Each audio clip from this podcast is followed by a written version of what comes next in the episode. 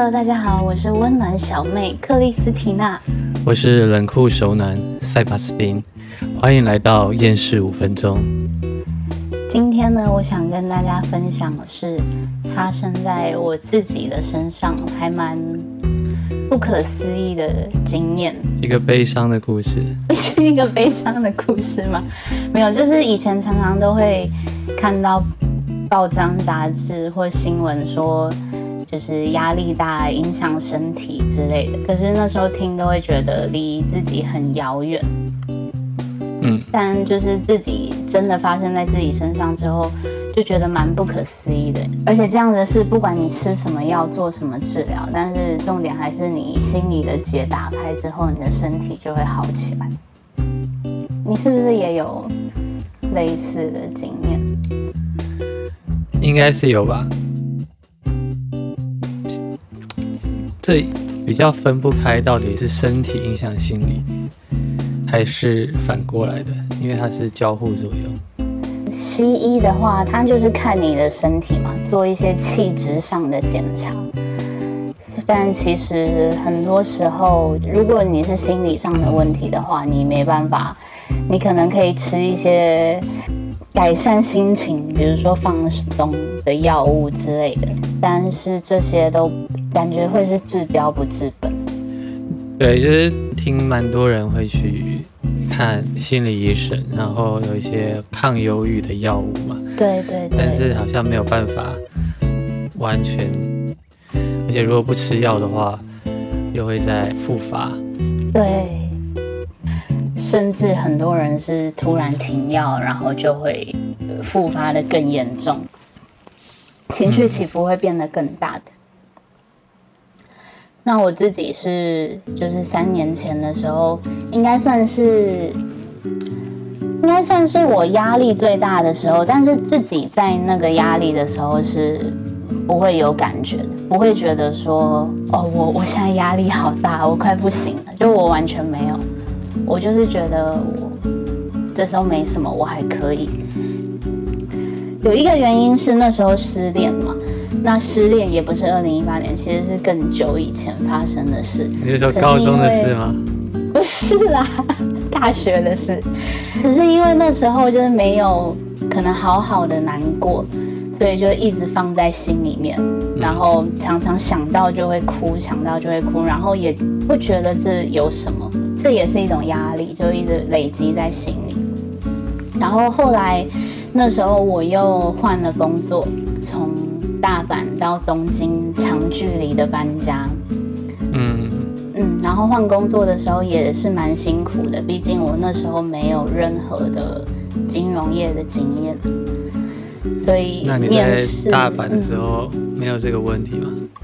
你在大阪的时候是比较可以胜任的工作，对对，比较跟我学的东西是有关的。更新的工作的时候是。连领域也是全新的，对，然后包括那时候找，然后又是外国人，然后又是女生，就其实在日本又是外国人又是女生，又没有经验，其实还蛮难找工作。可能那时候就就是都是一个人处理这件事嘛，然后包括找到工作之后，要从大阪搬家到东京，就是。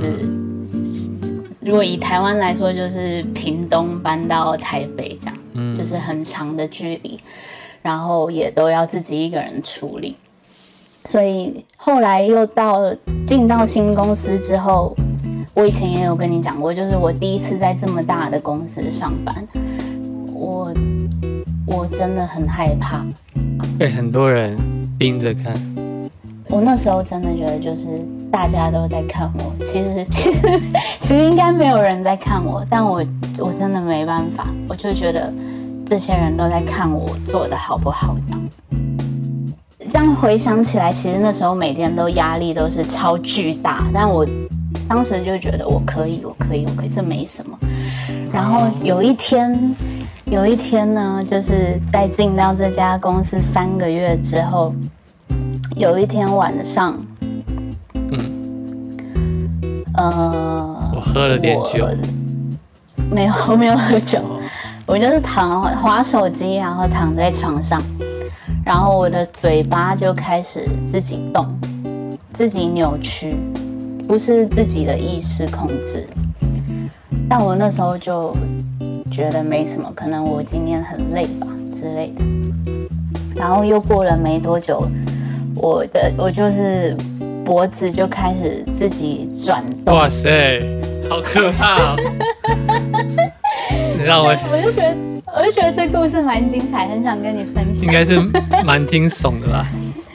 然后我就很害怕、啊，然后还？打电话给我？妈还。是你觉得应该没什么吧？没有脖子开始自己转，我就觉得很可，而且那时候哦，那时候就是搬到东京之后，我其实我觉得我那时候心理状态已经是不太稳定了，包括在公司，比如说连去上厕所都会觉得有人就是跟踪你，别人会觉得我不不专心、不认真。了解。或是我在讲电话的时候，我怕别人会觉得我讲的不够好，反正就是一举一动都是战战兢兢的这样。其实真的压力很大，然后后来就脖子自己开始转之后，我就很害怕，然后我就打电话给我妈，然后 但是她也不能怎样，她也不知道怎么办，就是第一次听到这种事啊。就是又过一阵子，就是我的手就开始扭曲，就变得像像是老鹰的爪子一样，什么意思？就手指吗？对，就是扭曲还是手腕啊？手指头变得像老鹰的爪子。哦，然后这时候我就觉得不太对，这应该是什么病吧？就渐冻人之类的。呃，原本还会觉得是是可能是中邪什么，但这个就觉得应该是有病要看医生，然后就开始上网查，就发现好像看起来蛮像脑中风的症状，然后他就有教一个自我检测，他就是说你把舌头伸出来，如果是正常人的话，伸出来是直的，嗯，但如果就是你有中风的话，你伸出来舌头会自动歪一边。哦，然后我我那时候就是嘴巴也歪了一边嘛，然后脖子也歪一边，是真的是真的。所以你是都是夜深人静的时候才会歪，但是你在公司的时候看不出任何异样，这样子哦。对对对，然后我我就查了那篇文章，我就试着把舌头伸出来，就真的往右边歪了。嗯，然后我就觉得哦，那我应该是中风了，我就打一一九。是，就叫救护车，然后救护车就马上来，然后他们也有帮我做一些检测。你有没有看过伯恩有一集，就是也他演他脑中风？没有没看过。如果你是因为中风通报的话，他们救护人员都会有一套 SOP 是嗯测试你的状况嘛。嗯然后我记得他就是先叫我双手平举，我平举是没问题，然后他叫我眼眼睛闭起来，我的右手就掉下来了。就正常人是不会这样，正常人眼睛闭起来，就手也不会掉下来嘛。他看我也是中风，然后就紧急送医，紧急照脑部 MRI，看有没有什么血管阻塞之类的。嗯照完之后，结果就是完全正常。嗯照完之后，我的嘴巴都还歪一边哦。嗯然后医生跟我说是完全正常，血管完全没怎样，可能要做更详细的检查，要住院。在旁边等住院的时候，我的手又开始乱动、哎，我的意识没有叫我的手动，可它就自己开始动起来。那他在干嘛？就转来转去，真的真的，我就觉得很害怕嘛，然后就一直哭。原来大法师是真人真事的。哎、我朋友听到之后也说大法师，但后来我一开始也很怕，但后来就真的不是，真的是心理的问题。是哦，好可惜啊！有什么好可惜？这么好的一个剧本，居然被你讲的就是很平淡这样。我应该讲的恐怖一点。对啊，惊悚一点。因为我的手就在乱动嘛，然后他们就帮我打了镇定剂，我就睡着了。隔天早上医生来问我，发现你的手掐着自己的脖子，没有。隔天早上医生就来问我还好吗？然后真的不太好，因为就是手就是扭曲的这样。就是医生看了也觉得很可怕嘛，我就住院七天，做了各式各样的检查，脑波啊，然后 X 光、MRI、核磁共振，反正所有可以做的都做了。第六天的时候，医生把我叫到一个小房间，我以为我要死了，真的。结果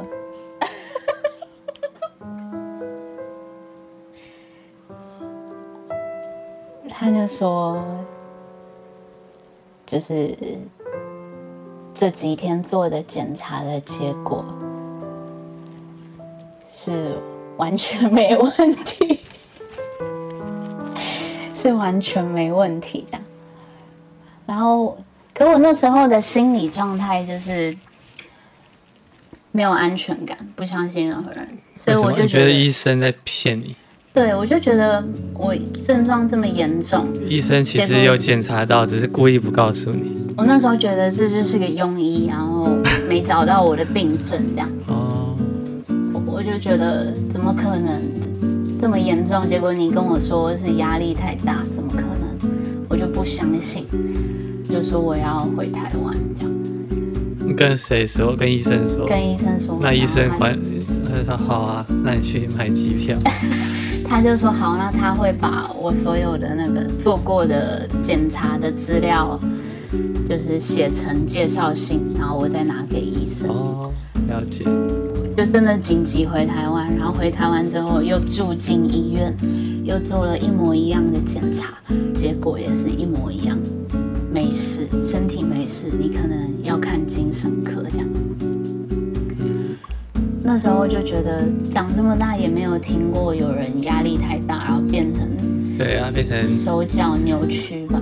对啊，可是就没办法，每个医生都这样讲。然后现在回想，就发现那时候状态真的很差，就真的是每天都在哭。我觉得就是，呃，是先哭了才有症状，还是说有了症状以后开始眼泪溃体这样？